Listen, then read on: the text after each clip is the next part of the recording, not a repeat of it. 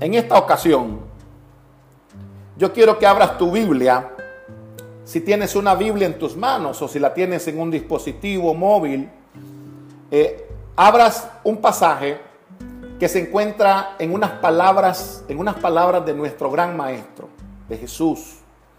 En el Evangelio de Mateo, si tú abres el capítulo 24 de Mateo, a partir de, del versículo 1 comienza Jesús a hablar acerca de, de algo que hoy en día se ha puesto muy en contexto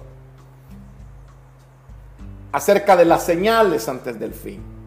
Y, pero yo te quiero llevar en el capítulo 24 del Evangelio de Mateo, te quiero llevar específicamente al versículo 12 y al versículo 13 para meditar en unas palabras que dijo Jesús en, esta, en, estos, en estos dos pasajes, en estos dos textos, y, encerrarlo en un pensamiento, el amor de muchos se enfriará. Y mira lo que dice Mateo, capítulo 24, versículo 12 y 13, si lo lees conmigo. Y por haberse multiplicado la maldad, dice el pasaje, el amor de muchos, ahí subrayalo, se enfriará. Y dice el versículo 13, mas el que persevere, ¿qué dice? Mas el que persevere hasta el fin, este dijo Jesús, será salvo. La expresión que yo quiero destacar y la expresión que yo quiero resaltar y subrayar en esta ocasión, para que juntos podamos aprender de estas palabras de Jesús, es esa, la que registra el versículo 12. El amor de muchos se enfriará. Porque son palabras dichas en un contexto en un contexto en el que Jesús está hablando acerca de las señales, de las señales antes del fin de los tiempos de esta humanidad. Algunos aseguran que lo dicho por Jesús en Mateo capítulo 24, y voy a hacer este preámbulo para que nosotros tengamos una apreciación general. Algunos consideran que lo dicho por Jesús en Mateo capítulo 24 se refiere exclusivamente a la segunda venida de Cristo. Otros, otras personas, ¿verdad? Otras corrientes sostienen que se refiere únicamente al rapto de la iglesia o arrebatamiento de la iglesia. Otros consideran que son palabras que se refieren a la destrucción y a la conquista de Jerusalén y, del pueblo judío por el imperio romano.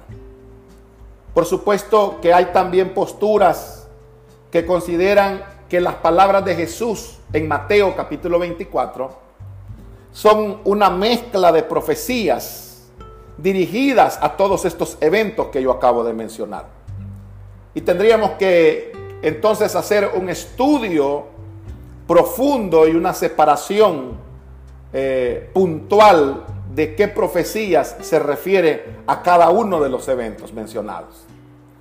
Pero yo en esta tarde, en esta ocasión, yo no, yo no me quiero referir tanto a los asuntos proféticos que aparecen en, esa, en esas declaraciones de Jesús en el Monte de los Olivos.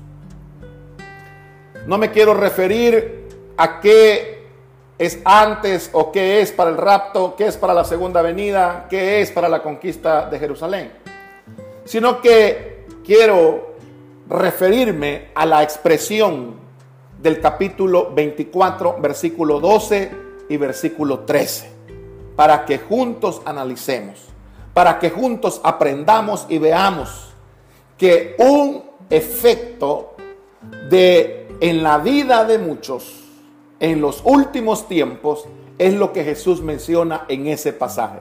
El amor de muchos se enfriará. Jesús hace esta declaración, Jesús establece esta, e, e, este, esta actitud, podríamos decir, este efecto en la vida de las personas, como parte inmersa en las señales de los últimos tiempos. El amor de muchos se enfriará. Por supuesto, no faltará ocasión en la cual de manera más detallada y profunda podríamos analizar cada una de las profecías contenidas en las palabras de Jesús en el capítulo 24. Jesús menciona, por supuesto, una lista de señales, una lista de, asuntos relacionados directamente con el final de la humanidad, con el final de los tiempos, con el final de la gracia, con el aniquilamiento total del pecado, con el aniquilamiento total de la maldad. Pero qué, qué bueno que también en medio de toda esa lista, en medio de, eh, de todas esas señales mencionadas por Jesús, aparece la frialdad o el desánimo espiritual. Un efecto, podría llamarlo yo, como una señal, podríamos decir también, de los últimos tiempos, como una señal, como un efecto producido en el corazón y en la vida de todos aquellos que hemos conocido a Jesús y por qué no decirlo en la vida de la humanidad en términos generales. Por eso inmediatamente Él agrega en el versículo 13, si tú lo ves en tu Biblia, si tú lo ves en la cita, el que persevere hasta el fin, este será salvo. La frialdad, ¿verdad? O, el amor de muchos se enfriará. Es la primera expresión. Seguida de la expresión, mas el que persevere hasta el fin, este será salvo. En medio de todas estas señales, en medio de todos, estos fenómenos, podríamos llamar, que Jesús está mencionando, y que por supuesto son señales propias de los últimos tiempos, aparece este aspecto que es el aspecto en el cual yo, en esta ocasión, tú que me estás viendo o me estás escuchando, me quiero detener. El desánimo, la frialdad, el amor de muchos se enfriará debido a todos estos acontecimientos finales, debido al aparecimiento de todas estas señales propias del final de los siglos. Y cuando hacemos una identificación, y, es lo primero que yo quiero que en esta ocasión aprendamos, destaquemos, que debemos hacer o debemos identificar estas señales. Y vea usted que está precedido de una pregunta por parte de sus discípulos, porque los discípulos querían saber cuándo Jesús regresaría, cuándo sería, cuándo sucederían los últimos tiempos. Sin embargo, Jesús de manera puntual y de manera segura les dice, eso es algo que yo no, no lo sé, ni siquiera los ángeles, y de manera indirecta les quiere decir, pues entonces ni siquiera ustedes. Mas sin embargo Jesús comienza a mencionar en el capítulo 24 del libro de Mateo esta serie de señales. Señales mencionadas por él que no podemos llamarles de otra manera que indicativos de cuándo se acercará el final de los tiempos. Y comienza Jesús a hacer una descripción y tú lo puedes ver ahí en tu Biblia, tú lo puedes ver ahí en el pasaje. Aparición de falsos cristos, aparición de falsos profetas, apostasía a la orden del día, guerras, rumores de guerras. Dijo Jesús, se levantará nación contra nación, reino contra reino. Y oiga, me llama mucho la atención esta señal, ¿verdad? Que Jesús menciona, este indicativo. Habrán pestes, hambres y terremotos en diferentes lugares, en diferentes partes. Todo este paquete, podría llamarlo así, si me lo permiten, de maldad, todo este paquete de señales que Jesús está mencionando, estará o está frente a nuestros ojos. Y Jesús dice, toda esa manifestación de maldad producirá que el amor de muchos se enfríe. Cuando Jesús habla acerca del mismo tema allá en el Evangelio de Lucas y por supuesto también en Marcos y en parte de Mateo. Lo compara a los días finales de esta humanidad como los tiempos de Noé como los tiempos de Lot, Sodoma y Gomorra, la maldad multiplicada de manera terrible que llega ante la presencia de Dios. Y toda esa maldad está frente a nosotros. Y usted me podrá decir, pero ¿y las pestes? ¿Y las enfermedades? ¿Y el hambre? ¿Qué, qué maldad trae? Por supuesto que las pestes, guerras, hambres, desembocan por supuesto también tarde o temprano en la manifestación de la maldad que hay en el corazón de las personas. Hemos visto, por ejemplo, debido a la situación en la que estamos viviendo alrededor del mundo, hay partes en el mundo donde la maldad se ha puesto de manifiesto y, y se han abierto locales, se han abierto supermercados.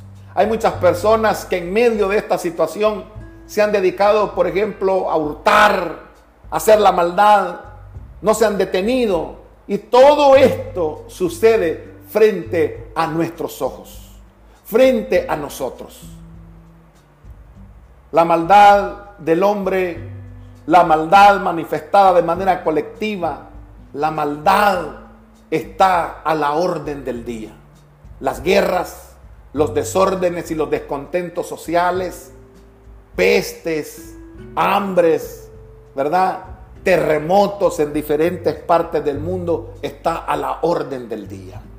Y lo están viendo en nuestros ojos. La pregunta que yo te hago en esta hora es, ¿será que Jesús se refería a todo esto que estamos viendo delante de nosotros? ¿O será que podríamos evaluar todo esto como, como, como una señal de bondad? ¿O podríamos señalar todo esto como, como el buen corazón de los hombres en manifestación de maldad día tras día, de pestes, de hambres, de terremotos, de manifestación de la apostasía. Todas estas señales se están manifestando delante de nosotros. Significa entonces posiblemente que estemos frente a lo que Jesús hablaba en el capítulo 24 del Evangelio de Mateo. Mas sin embargo Jesús dice estas palabras, que esto solamente será principio de lo terrible que le espera a la humanidad. Pero a lo que yo quiero llevarte en esta ocasión es no a preocuparte o a seguirte preocupando por lo que pueda venir qué otro virus se va a desatar, qué otra enfermedad va... No, no te quiero llevar a eso. No te quiero llevar a, presagiar o, a, predecir, mira, hoy va a temblar aquí, hoy va a temblar allá, hoy va a haber un... No, porque no tengo la capacidad de hacerlo. Pero sí a lo que en esta tarde te quiero llevar es a lo que dijo Jesús al principio del pasaje que leíamos. Y debemos preocuparnos por cuidar nuestra vida espiritual y no desfallecer.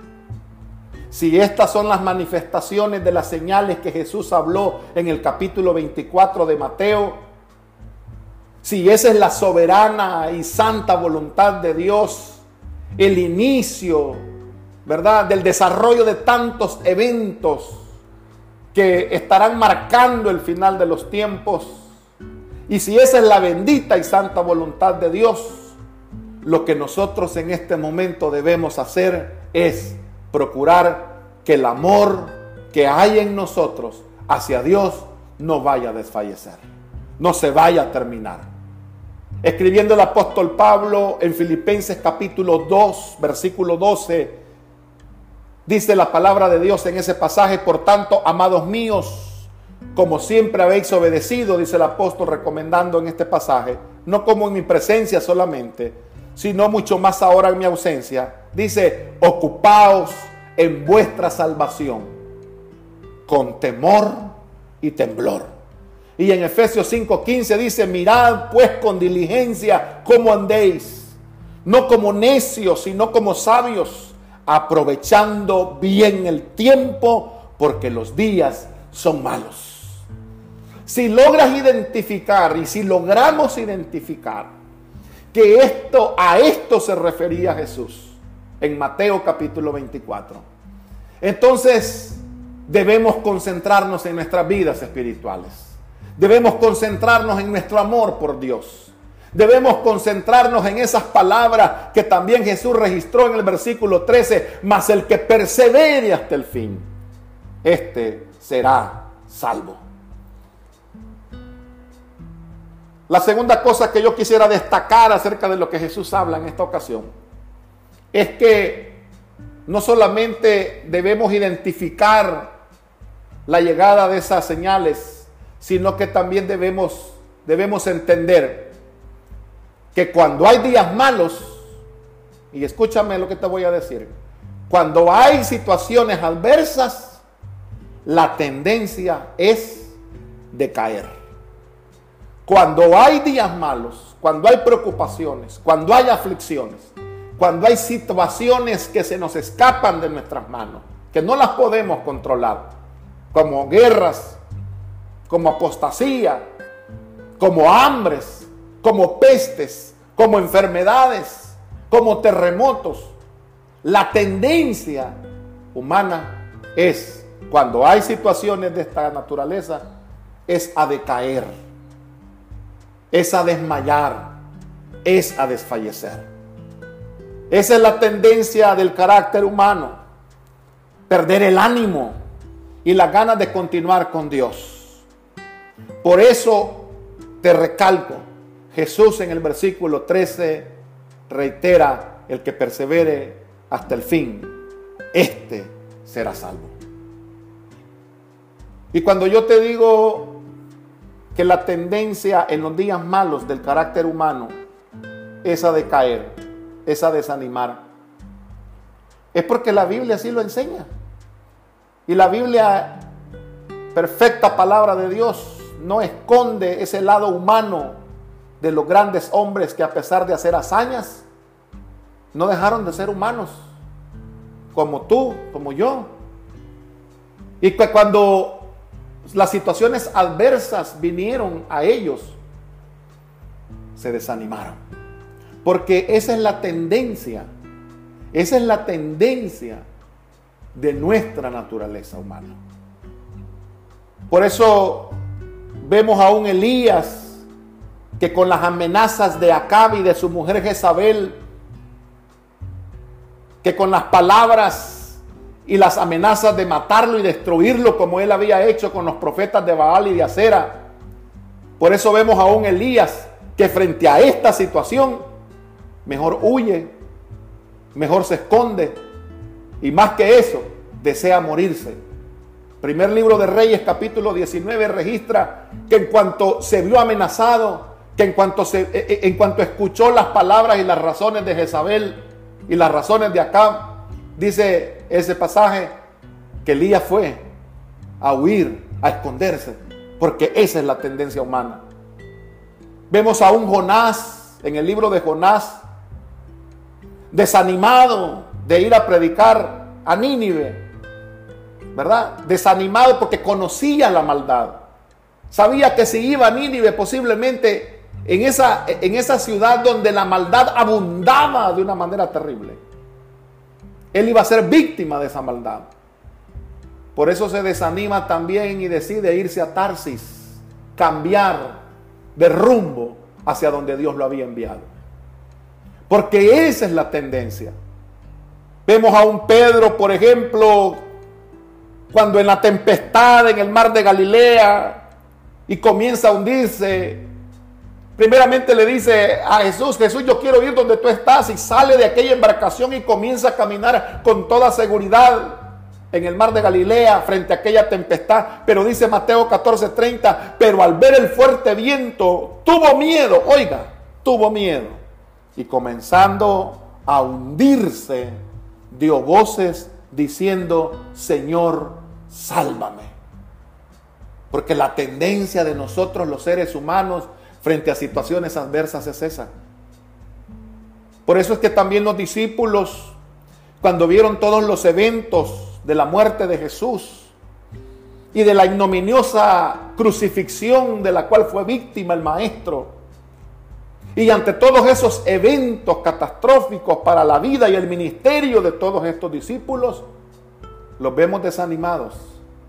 Y dice la Biblia que ellos regresaron a sus redes, regresaron a sus embarcaciones, regresaron al mar de Galilea para seguir pescando.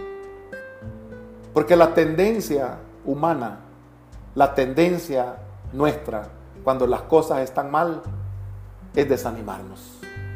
Posiblemente tú que me estás escuchando o que me estás viendo, en algún momento de esta situación por la que estamos pasando, te ha saltado el desánimo, te ha saltado el pensamiento. Y posiblemente sin que tu familia te vea, has llorado delante de la presencia de Dios. Has llorado en tu habitación, has llorado porque tienes miedo, Hemos llorado ante el Señor porque sentimos temor, algunos pánico, algunos posiblemente, ¿verdad? Ya tienen manifestaciones más, más, evidentes de esta preocupación. Pero una cosa te quiero decir, que a pesar que la tendencia humana es a desanimarse en estos tiempos frente a la manifestación de lo que Jesús hablaba en Mateo 24, hay una mano poderosa que te sostiene hay una mano preciosa que te sostiene. Y esa mano es la mano poderosa de nuestro gran Dios. Si mi tendencia humana, si tu tendencia humana es a decaer ante lo que está frente a nuestros ojos, hay un poder inigualable, hay un poder incalculable. No lo podemos medir, no lo podemos contar, que está de tu parte para darte la ayuda, si tú lo buscas a Él con todo el corazón. Debido a estas palabras que dijo Jesús, yo quiero terminar diciéndote esto. La Biblia nos da recomendaciones claras. Si sabemos que estamos frente a estas señales, si sabemos que una de las señales y de las tendencias humanas es que el amor se enfríe en estos tiempos, entonces vamos a la palabra de Dios. Y veamos qué consejos la palabra de Dios nos puede dar para este momento, para estos tiempos. Y yo puedo identificar, podríamos identificar muchos, podríamos identificar una infinidad de consejos. Pero yo puedo identificar de manera resumida tres cosas importantes que debemos hacer. Número uno, debemos estar firmes, velando y orando en la presencia de Dios. Hacer una firme decisión, mantenernos firmes delante de la presencia de Dios, no confiados en nuestras fuerzas, sino confiados en la fuerza de Dios. Ya te lo dije, las fuerzas humanas se terminan. La tendencia humana es al desánimo. Pero cuando estamos velando, cuando estamos orando, como Jesús se lo dijo a sus discípulos, allá eh, eh, eh, en el huerto del Hexemaní, momentos antes de que fuera apresado y de que los eventos de la pasión de Cristo vinieran, ¿verdad? Jesús se lo dice, velen y oren para que no entren en tentación en estos momentos que vienen. Porque cuando las situaciones se ponen difíciles, hay una sola cosa que nos mantendrá en pie y es el acompañamiento de Dios que nos tomemos de la mano poderosa de nuestro gran Dios. Por eso el apóstol Pablo escribe en 1 Corintios capítulo 15, versículo 58, si tú lo lees conmigo. Así que hermanos míos, amados, estar firmes. Mire qué palabra, estar firmes. Y Marcos 13, 33 dice, mirad, velad y orad, porque no sabéis cuándo será el tiempo. Tu firmeza dependerá de tu acercamiento a Dios en estos días, de tu acercamiento a Dios. Si no, posiblemente nuestra propia naturaleza y nuestras propias fuerzas se van a terminar y en algún momento dado incluso nos podrían llevar a tomar decisiones nefastas. El segundo consejo que yo quiero mencionarte es no solamente estar firmes y velando y orando, sino también vestirnos de toda la armadura de Dios. Porque hoy necesitamos esa armadura en estos días malos. No descuidarnos para ser presa fácil del enemigo. No descuidarnos para que nuestra mente sea invadida por pensamientos de desánimo.